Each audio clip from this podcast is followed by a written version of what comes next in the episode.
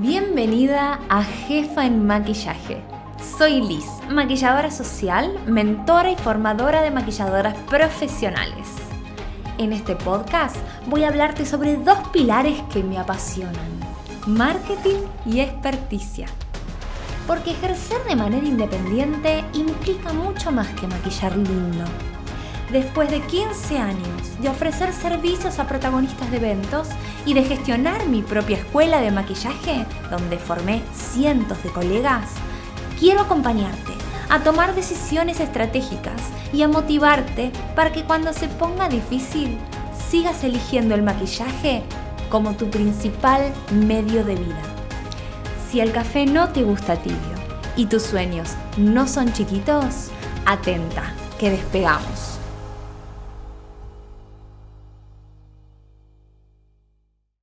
Hola maquilladoras, ¿cómo están? ¿Cómo las trata este cierre del primer trimestre del año? ¿Con objetivos cumplidos? Espero que estén súper bien y que todo vaya sucediendo tal como lo planificaron, manifestaron y soñaron.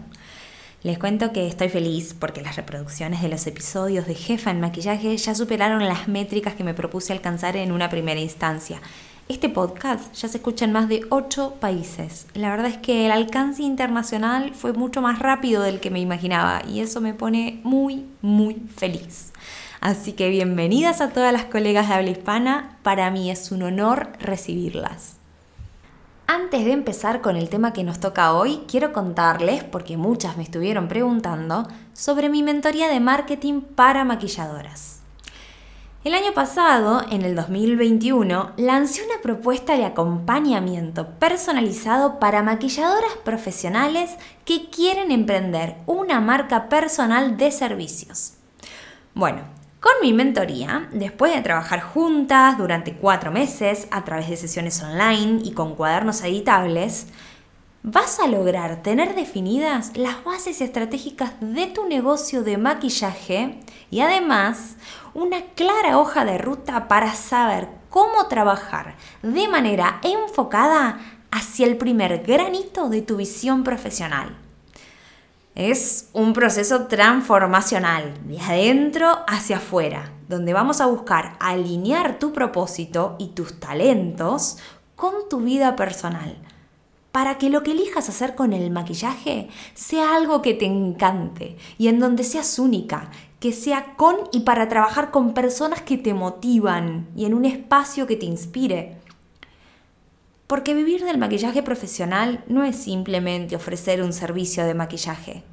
Conocer el sector en profundidad te permite elegir y para empezar con tu proyecto, voy a mostrarte cómo podés potenciar toda tu experticia en la creación de un modelo de negocio moderno que te guste tanto, pero tanto que cuando se ponga difícil te sigas preguntando, ¿y si sí? Si quisieras saber más, no dudes en escribirme a mi mail contacto arroba o buscarme en Instagram como arroba lis.yun. Ahora sí, empecemos con el tema que nos toca hoy, las famosas pruebas de maquillaje y todo el imaginario colectivo que hay alrededor de este servicio. Todas tenemos en nuestro historial alguna experiencia difícil con una cliente. Cuando en redes sociales las invito a expresarse y a hacer catarsis sobre los vaivenes del oficio, si algo que todas tenemos en común es que con más o menos experiencia cargamos con algún servicio que no salió como esperábamos. Muchas veces eso que sale mal tiene que ver con la comunicación y el flujo del servicio. El horario de inicio, finalización, la demora en tiempo, el presupuesto y las fechas de cancelación del saldo, la inclusión o no de los viáticos, la especificación de cómo y cuándo se abonan, etc.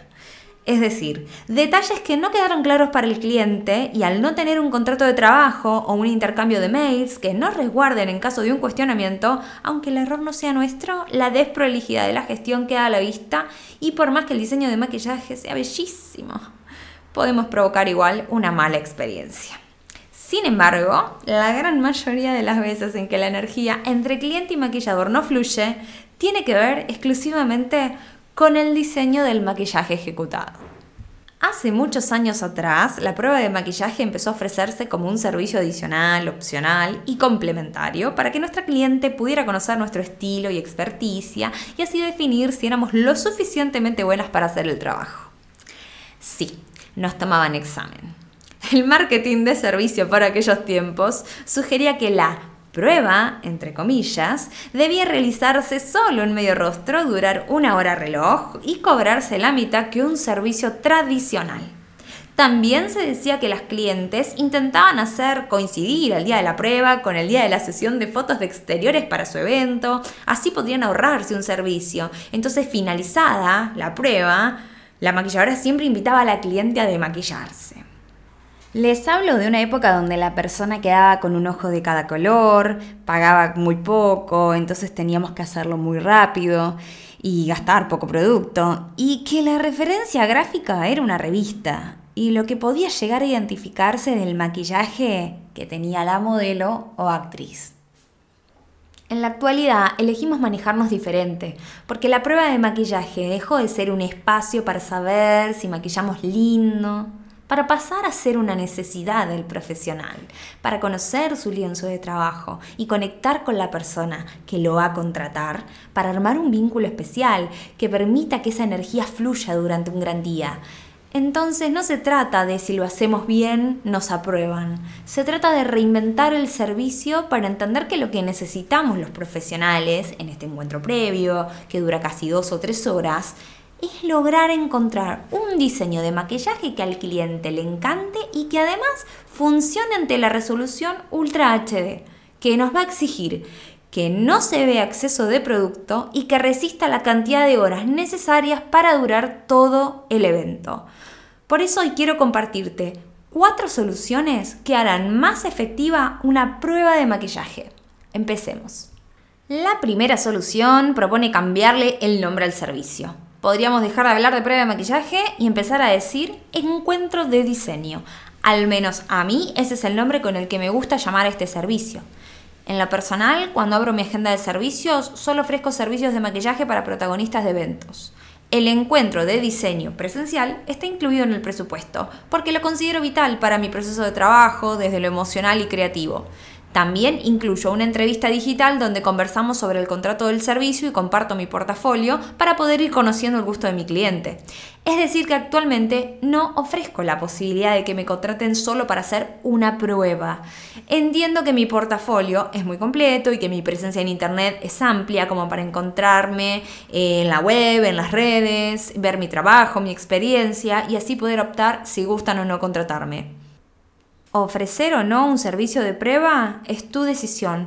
Si estás empezando es una oportunidad para que otros clientes te conozcan.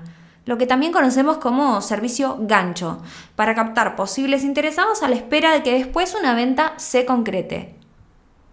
Les quiero compartir una anécdota de hace varios años atrás.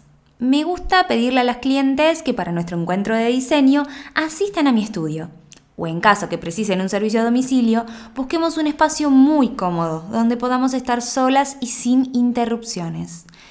Es muy común que los factores externos condicionen el proceso.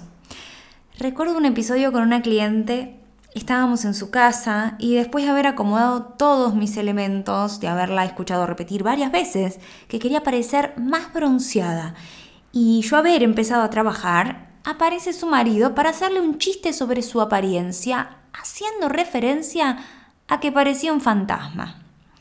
Después de esa situación, ella necesitó mirarse al espejo cada cinco minutos. Si bien cuando terminé mi propuesta el diseño le gustó, era evidente que estaba insegura porque se seguía viendo blanca. Le dije que confiara en mi trabajo, que se tomara su tiempo y que si era necesario nos volvíamos a juntar. Este día entendí que no solo tenemos que acompañar desde lo creativo, sino también en lo emocional, y por eso el nombre prueba a este gran trabajo que hacemos le queda chico. La segunda solución que hará más efectiva una prueba de maquillaje propone establecer las bases y condiciones del servicio. ¿Cuándo tiene sentido hacer o no una prueba de maquillaje? ¿Con qué tiempo de anticipación el evento? ¿Con qué anticipación debe cancelarse el presupuesto o puede ser cancelado el mismo día? ¿Qué sucede si la cliente no se presenta? ¿Qué información puedo entregar por escrito o facilitar antes y después que harán que sea más ameno y menos informativo ese encuentro? Todo lo que puedas profesionalizar respecto a este servicio forma parte de tu carta de presentación. Un consejo, a partir de la existencia de los celulares con cámara, se acostumbra mucho que finalizada la prueba a la cliente, aunque le haya encantado y hayan definido juntas la mejor versión, ella envíe la foto del resultado a sus amigas para conocer su opinión y en base a eso solicitar modificaciones. Lo mejor que podemos hacer es anticiparnos, decirle que sabemos que eso va a pasar, pero que ella tiene que confiar en su visión y en el trabajo que hicieron juntas si en tu contrato decidiste aceptar cambios, definí cuántos y qué tipos de modificaciones son posibles conversar por mensajería.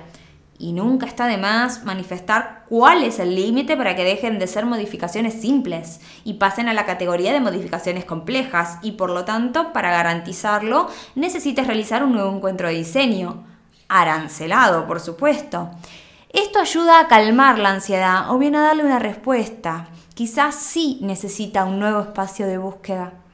Ojo con esto, el dinero no es un límite para todas las personas. No tenemos que creer que si nos solicitan varios encuentros de diseños porque nos quieren fastidiar o estemos haciendo nosotros algo mal. A veces sucede que hay personas que se lo pueden permitir. Incluso me acuerdo que en España, a diferencia de Argentina, mis colegas hablaban de que era mucho más común que las clientes tomen varias pruebas eh, de maquillaje con diferentes maquilladoras y hasta incluso eh, contratar hasta un mismo maquillador para buscar como ese diseño correcto antes del día del evento. La tercera solución nos hace una propuesta muy concreta. Establecer un honorario digno. No podemos continuar cobrando la mitad por un servicio que demanda tiempo, producto, trabajo. Sí, años atrás la excusa para solo presupuestar la mitad de los honorarios residía en que con solo maquillar la mitad del rostro un cliente ya podría saber si le gustaría o no el diseño completo. Pero ahora no realizamos pruebas de maquillaje con ese fin. Si concretamos un encuentro de diseño es porque debemos comprobar cómo funciona, cómo responde un diseño de maquillaje en el rostro completo en una cliente, cómo responden esos productos. Por lo que continuar con esta modalidad de cobrar la mitad no tiene sentido. Si tardamos lo mismo que con un servicio, lo que corresponde es cobrarlo como si fuera un servicio.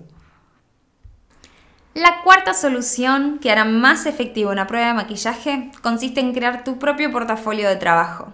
Si todavía no lo hiciste, te recomiendo escuchar el primer episodio de Jefa en Maquillaje, este podcast. Ahí vas a encontrar todo lo que necesitas saber para realizar buenas producciones de fotos.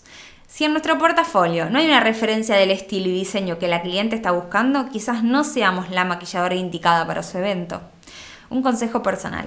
Aprender a decir que no para decirnos sí. Si durante una prueba te hicieron sentir incómoda, si te generaron presión, si pensar en el servicio te produce mucha ansiedad, si tus manos tiemblan porque tenés miedo de hacerlo mal, si sentiste que una familia te menospreció o maltrató con sus formas, si la cliente demuestra no confiar en tu potencial y habilidad, si intentan tocar tus herramientas para resolver su diseño solas, si pasaste por algo de esto, puedes elegir no hacer el servicio. Y si ya lo hiciste, puedes elegir no volver a como cliente. Imaginemos este escenario. ¿Qué hacemos entonces si realizamos la prueba? Nosotros la pasamos mal, pero la cliente quedó satisfecha y quiere pagar la reserva para la fecha de su evento. Si pasaron más de 72 horas, podrías decir que la fecha ya está tomada.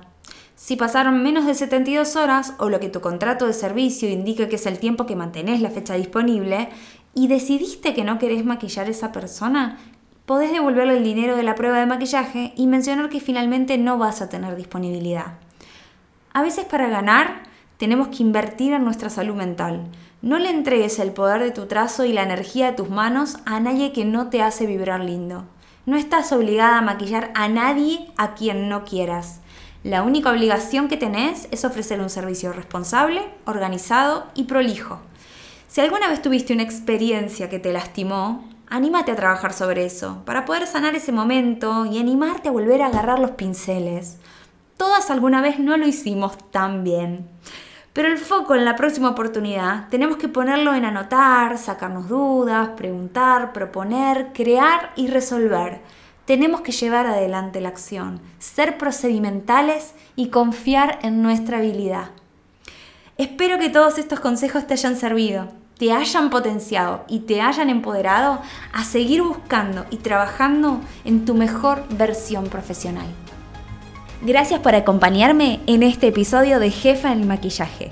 Te invito a suscribirte a mi difusión Diario de una maquilladora que emprende a través de mi web www.lisyun.com.ar para que sigamos comunicadas por email y no te pierdas el próximo episodio.